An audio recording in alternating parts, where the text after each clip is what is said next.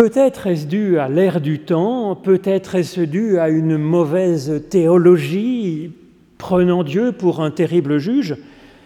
En tout cas, je reçois en ce moment bien des messages de personnes confessant un profond sentiment de culpabilité et la peur que Dieu leur envoie des catastrophes pour les punir de péchés qu'ils ont commis. Quelle pitié Alors heureusement, nous avons dans la Bible des ressources. Bien entendu, l'Évangile qui nous dit sans cesse à travers le Christ que Dieu est amour.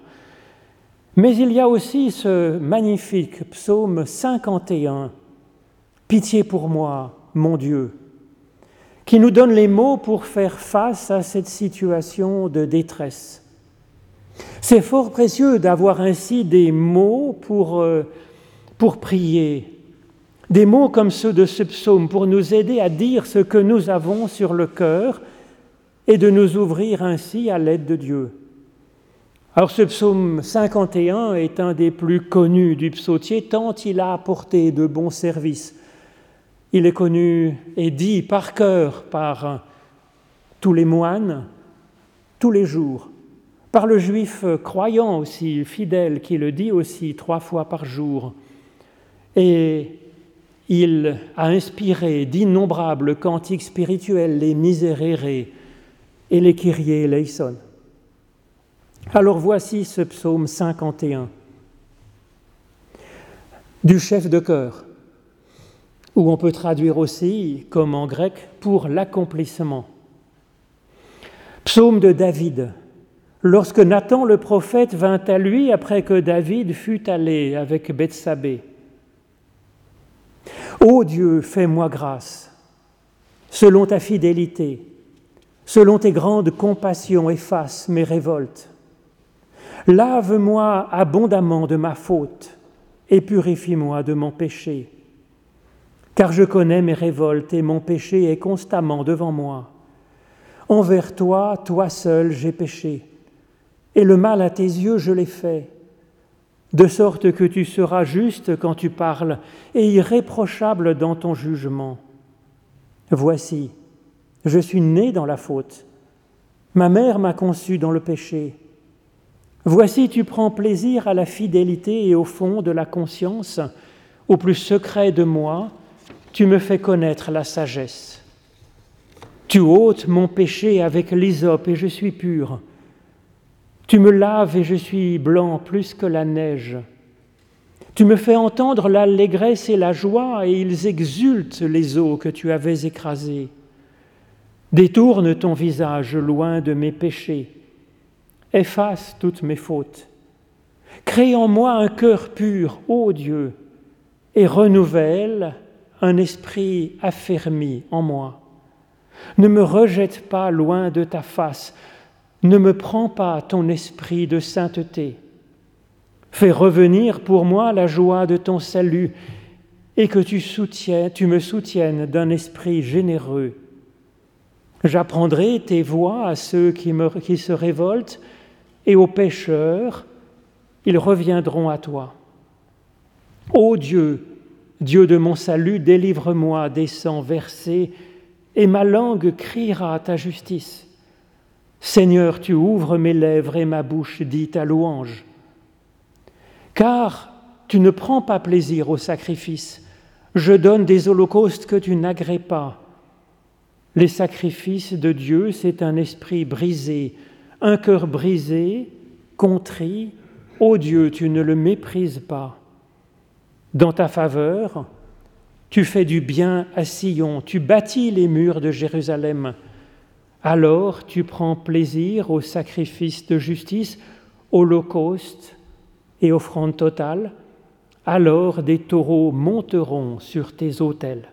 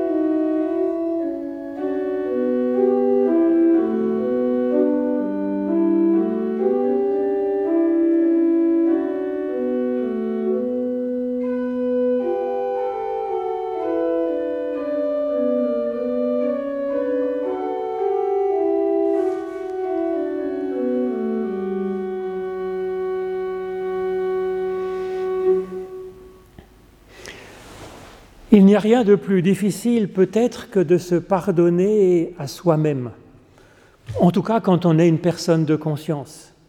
Alors voici un psaume pour demander pardon, pour appeler Dieu à l'aide quand nous nous sentons nuls. Un psaume pour qu'il nous sorte du gouffre de notre propre honte et de notre propre sentiment d'indignité. Le cheminement de guérison commence avant même cet appel à l'aide, car encore faut-il avoir conscience de notre faute. Et ce n'est pas si évident que ça. C'est la première étape esquissée ici dans l'introduction de ce psaume, quand il est écrit psaume de David, quand Nathan, le prophète, vint à lui. Alors cet épisode où Nathan vient vers David est raconté, c'est un épisode très profond qu'on peut lire dans le deuxième livre de Samuel au chapitre 12, où le prophète aide David à prendre conscience du problème alors que lui ne voyait absolument pas le problème. C'est essentiel car ignorer notre faiblesse, ce serait comme ne pas reconnaître le diagnostic d'un cancer. Ça n'aide pas tellement à être guéri, à se soigner. La faute, elle pose un problème en elle-même, car elle cause de la souffrance autour de nous, apportant du chaos autour de nous, dans notre monde, pour nos proches, et puis aussi en nous-mêmes qui sommes coupables. Et donc il ne suffit pas de pardonner. Il y a un monde à soigner alentour, avec souvent des personnes blessées. Et puis la connaissance de la faute permet de chercher aussi la source du problème à l'intérieur même de l'auteur. La faute est alors comme un symptôme. C'est pourquoi le travail du prophète Nathan est essentiel pour le cheminement de David, D'abord pour qu'il puisse y avoir un soin pour les victimes, si possible, ce n'est pas toujours possible, mais aussi pour soigner l'auteur de la faute et qu'il soit un peu moins source de chaos. Et c'est l'objet de ce psaume d'appeler Dieu à notre aide quand nous sommes coupables. Alors qui sera donc notre prophète Nathan? Eh bien comme son nom l'indique, Nathan a été donné a été donné par Dieu. Quand il y a un passif dans la Bible, c'est toujours Dieu, l'auteur. Nous avons donc déjà reçu notre Nathan avant même que nous commencions à prier. Nathan, c'est l'esprit qui souffle en nous-mêmes, l'esprit qui nous a été donné par constitution même. C'est Dieu qui agit en nous-mêmes, éclairant notre conscience bien plus que nous ne l'imaginons, faisant de nous un prophète ou une prophétesse en puissance. Alors encore faut-il écouter ce souffle de Dieu à l'intérieur de nous-mêmes. Cela demande parfois de sortir de notre grotte comme Élie pour entendre ce murmure léger, ce, souffle de fin silence. Ça peut être aussi de se retirer au désert ou dans la montagne seul, comme Jésus le fait régulièrement. Ça peut être de se réunir à quelques-uns dans une chambre haute, comme euh, ou dans une barque comme les apôtres, et d'entendre alors ce souffle comme un vent puissant. Mais en tout cas, le rôle de l'Église n'est pas d'être prophète à la place de, la personne pour lui dire ce qu'elle doit savoir. Mais le rôle de l'Église, c'est plutôt de dire à la personne qu'un peu d'esprit prophétique lui a déjà été donné et que cet esprit en elle peut être de fort bons conseils pour avancer.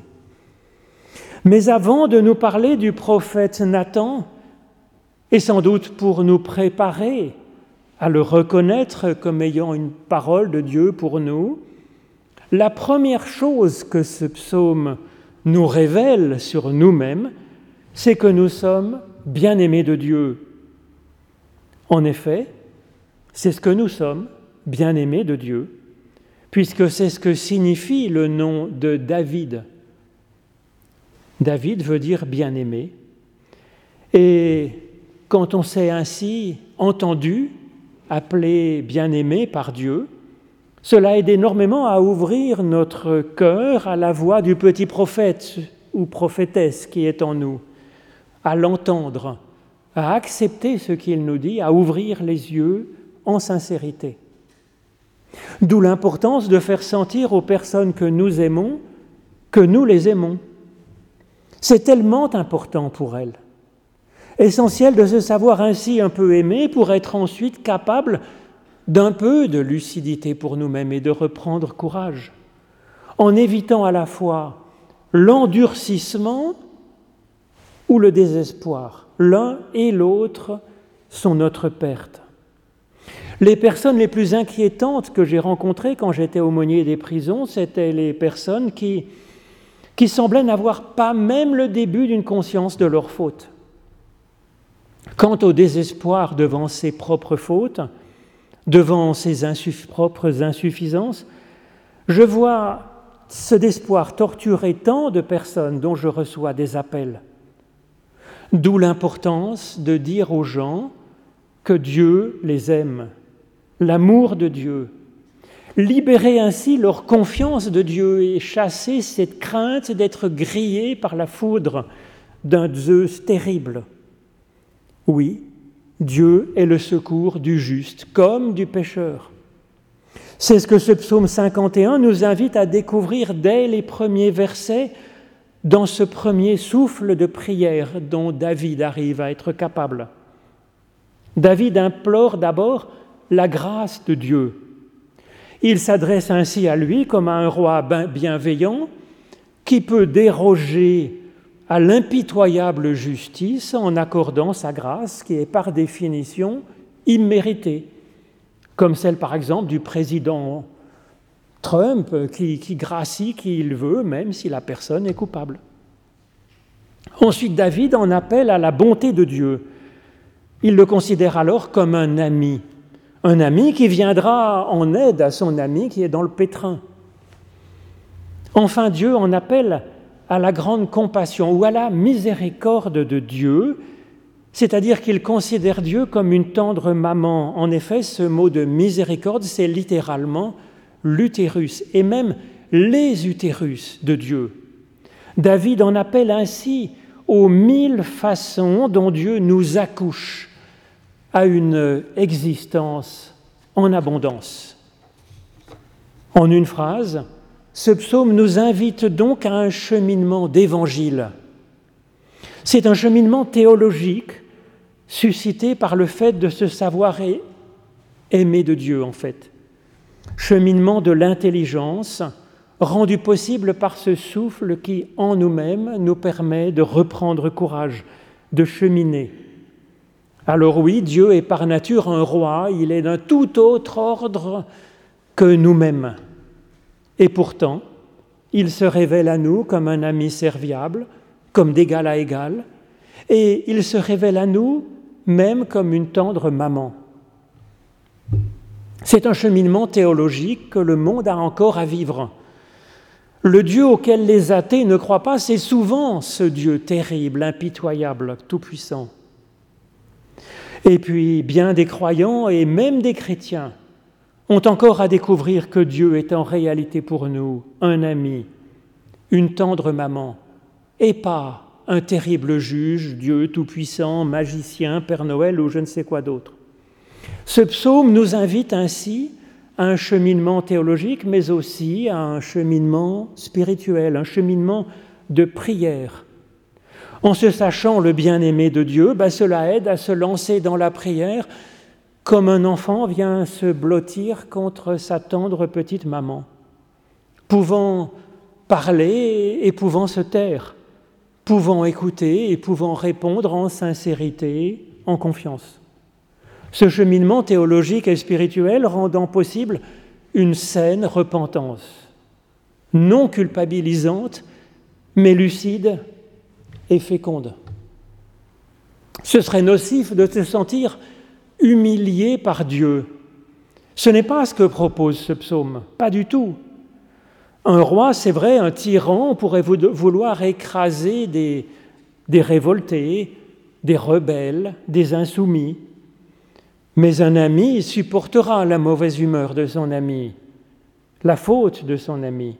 Une maman ne cessera de vouloir le mieux pour son enfant, que son enfant devienne la personne géniale que la maman voit déjà dans son enfant. La prière de repentance, c'est une lucidité sur nos points de faiblesse, ce n'est pas une humiliation. Ce n'est pas pour nous abaisser devant Dieu, au contraire finalement, c'est laisser Dieu être en dessous de nous pour nous soulever, pour nous élever, pour nous porter. La repentance, elle s'ouvre, c'est vrai, à une parole royale qui nous dit que nous sommes l'enfant de Dieu. Elle s'ouvre aussi au coup de main de l'ami et elle s'ouvre aux soins de la maman qu'est Dieu. C'est très efficace. C'est pourquoi Calvin nous appelle à lire ce psaume 51 le plus souvent possible, nous dit-il, comme un exercice spirituel bah, qui peut être fécond, qui nous aide à avancer. Ce psaume c'est aussi le récit de Dieu qui prend l'initiative de cette descente vers nous. La question n'est donc pas de convaincre Dieu de nous pardonner grâce euh, à notre sincère repentance, contrition, ni grâce à des sacrifices de louanges ou des confessions de foi vibrantes.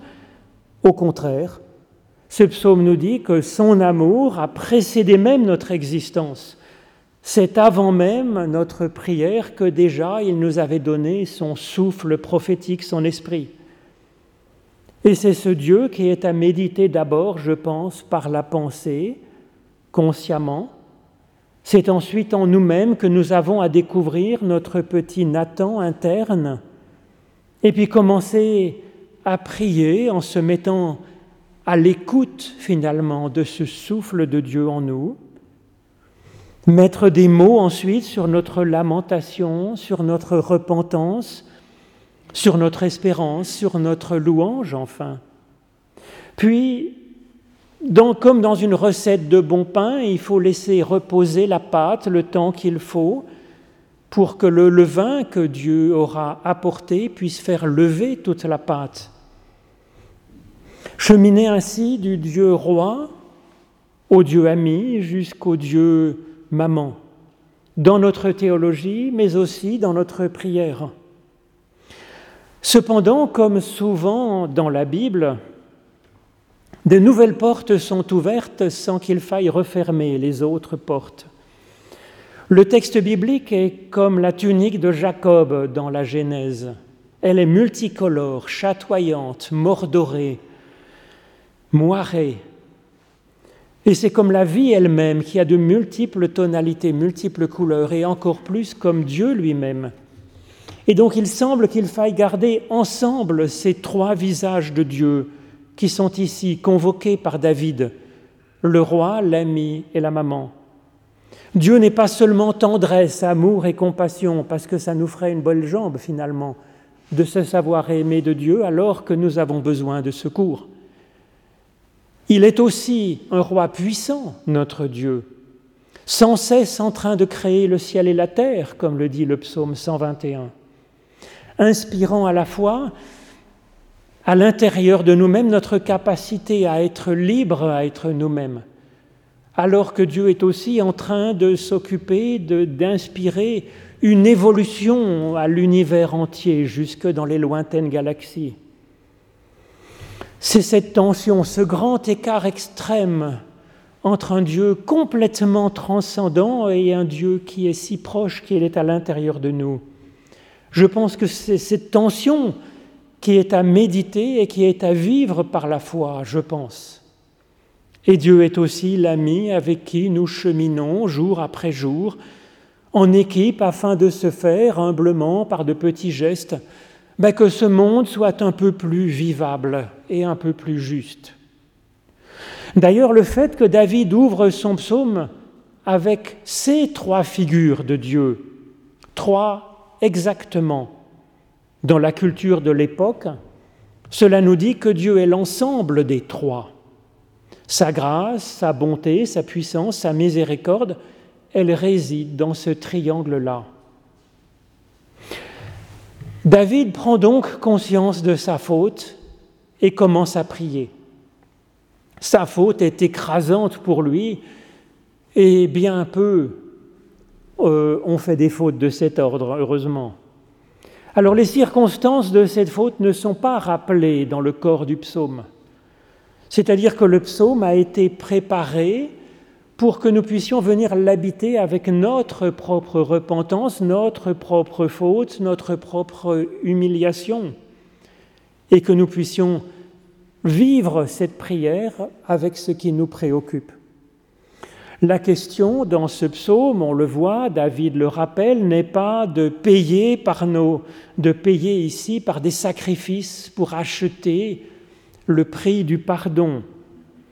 Contrairement au marchandage trop souvent évoqué, en particulier à propos de la croix du Christ, avec les horribles notions d'expiation, de rançon, de je ne sais quoi d'autre, de satisfaction vicaire, rien de tel, évidemment, dans la grâce d'un roi, puisque par définition elle est imméritée, ni dans l'amitié d'un ami qui ne s'achète pas, et encore moins dans la tendresse d'une mère, et encore infiniment moins dans l'amour dont Dieu nous aime. Ce psaume écarte donc explicitement l'idée de sacrifice pour acheter le pardon de Dieu. Il dit ce n'est pas efficace et ça ne plaît pas à Dieu. Ce psaume nous dit même que si nous arrivons à dire une louange, eh bien ça sera parce que Dieu nous aura déjà ouvert la bouche. Et que si nous offrons à Dieu quoi que ce soit ensuite, comme don de soi, de notre personne, de nos moyens, eh bien, ce sera parce que Dieu aura été inspirant. Ce sera finalement comme des raisins qui poussent sur une vigne bien soignée. De toute façon, la question n'est pas tellement d'obtenir le pardon de Dieu, parce que l'amour de Dieu, nous sommes bien aimés, l'amour de Dieu est bien sûr au-delà du pardon. La question, c'est que nous soyons soignés, que notre être soit purifié de, notre cancer, comme on est opéré.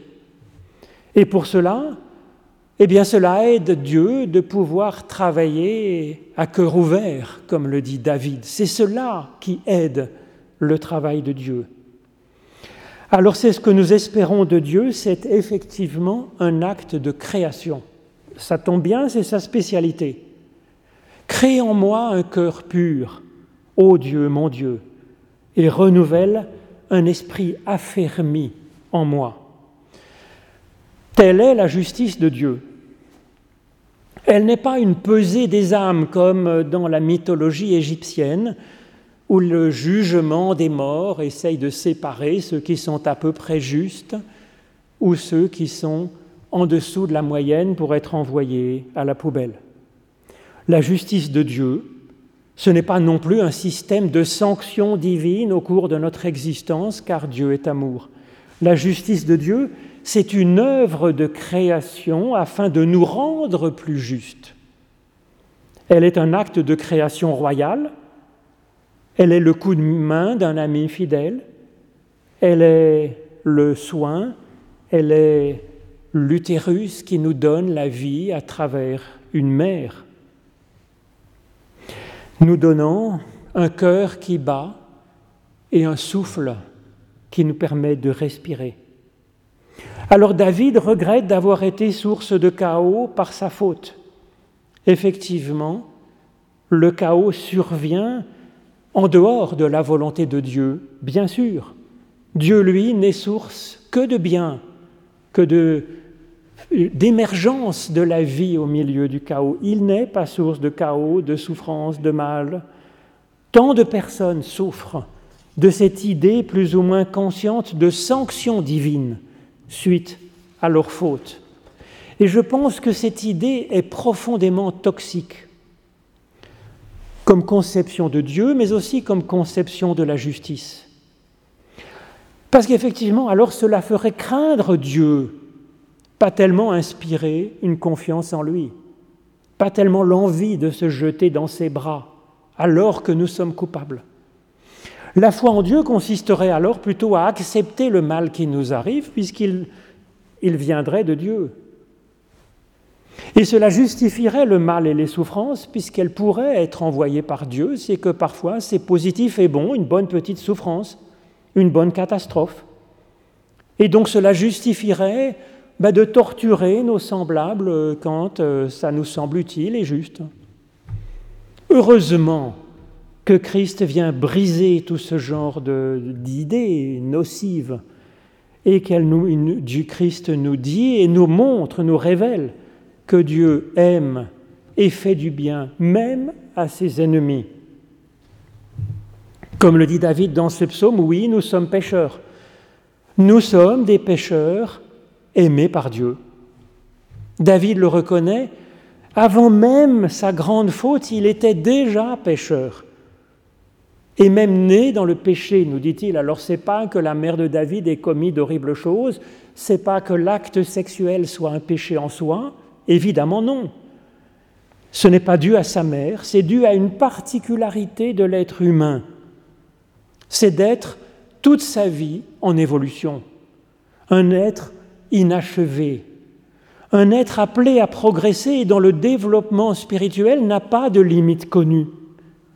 C'est ainsi que chaque jour de la vie, et pas seulement quand nous avons fait un faux pas, chaque jour de notre vie, nous avons besoin du salut de Dieu dont il est question dans ce psaume. Ce pitié pour moi, mon Dieu, c'est un appel à l'aide dans notre petitesse, c'est un appétit à grandir, il est un acte de lucidité et il est la juste ambition de grandir avec l'aide de Dieu, aujourd'hui encore. Cela aussi nous est promis. Amen.